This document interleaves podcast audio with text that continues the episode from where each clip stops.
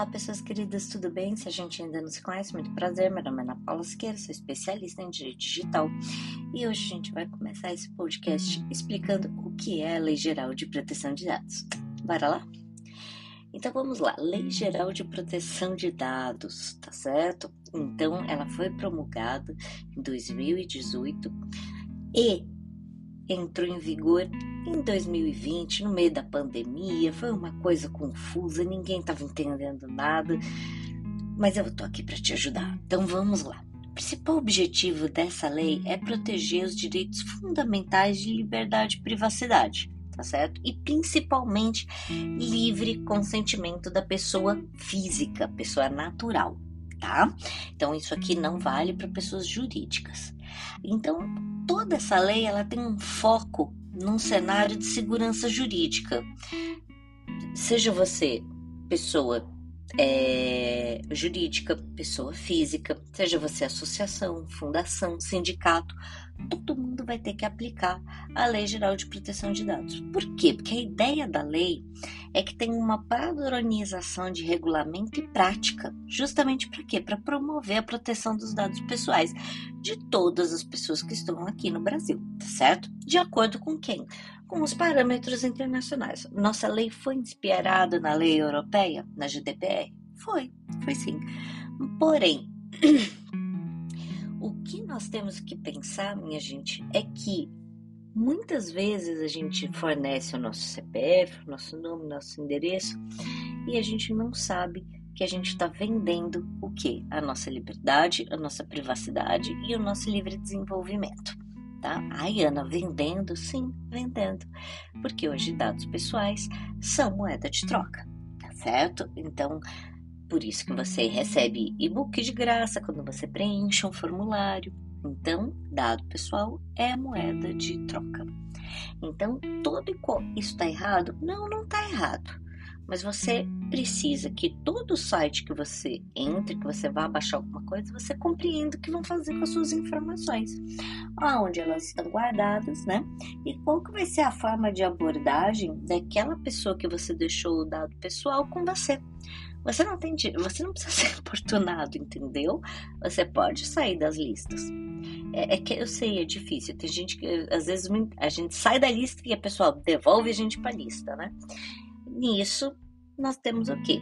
Fiscalização. Então, a Autoridade Nacional de Proteção de Dados, a ANPD, é a responsável pela fiscalização. Quem é a ANPD? Quem que é essa autoridade? Então vamos lá. O nome não sei, né? Um nome bem esquisito, né? Mas tudo bem.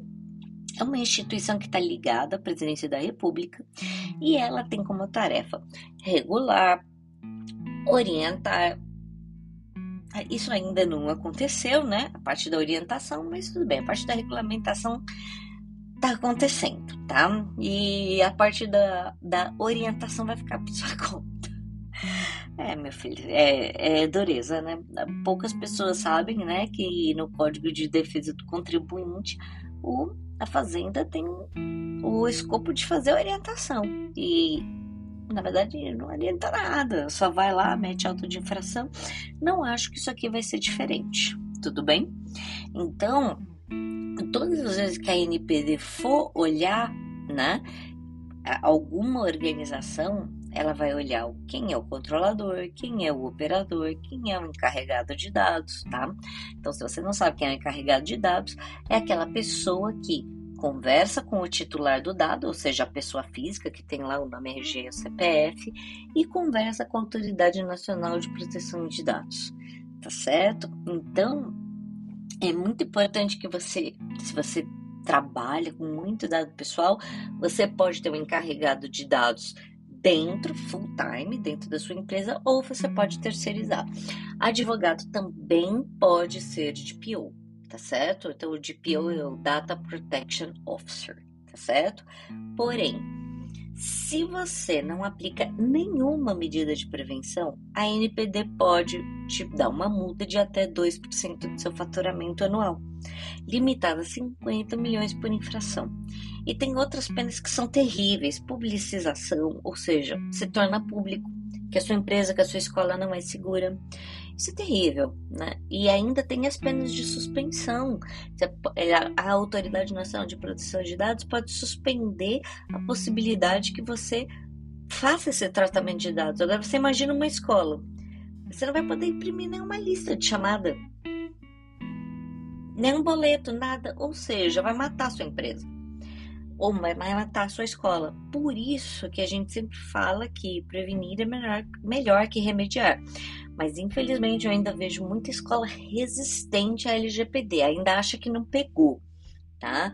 Então não fique esperando primeiro a ser, sabe, a, a vir a primeira multa ou, a, ou ainda aparecer numa grande mídia.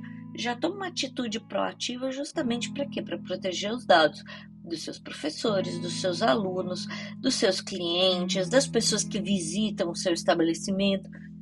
Tem que ficar ligado nisso, tá certo? Mais dicas, entra lá no nosso site www.classnet.tech.